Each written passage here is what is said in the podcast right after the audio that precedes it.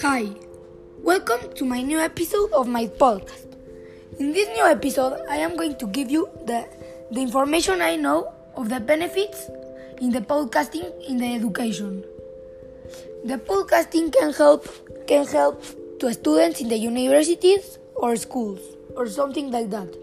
First of all, I want to present myself. My name is Elias Bisu Cohen, and I am going to give you what I know of the education in podcasting. The podcasting offers the opportunity for lecturers to easily broadcast engaging audio content, which students can then listen to at any time and whenever they are.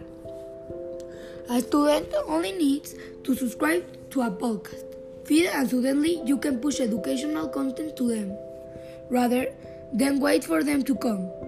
Podcasts can easily be used in schools, universities, or college to engage students and improve your teaching and learning practice. Many learning institutions which have incorporated podcasting in their education system have reportedly really positive results. This can be attributed to the ease to the ease of creating and consuming podcasts as well as the various ways in which education podcasts enhance the students' learning experience. There are a lot of advantages of podcasting in education.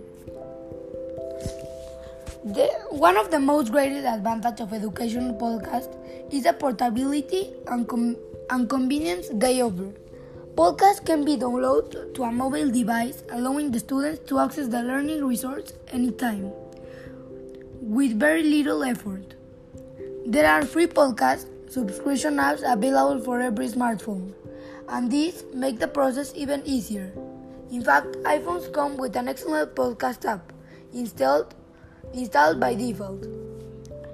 I think the podcasts for me are very important because while I was making podcasting in in my channel, I learned a lot and I I learned how how to express myself better and I think making podcast make people understand you and you learn a lot. In a lot I mean very, very much you didn't imagine it.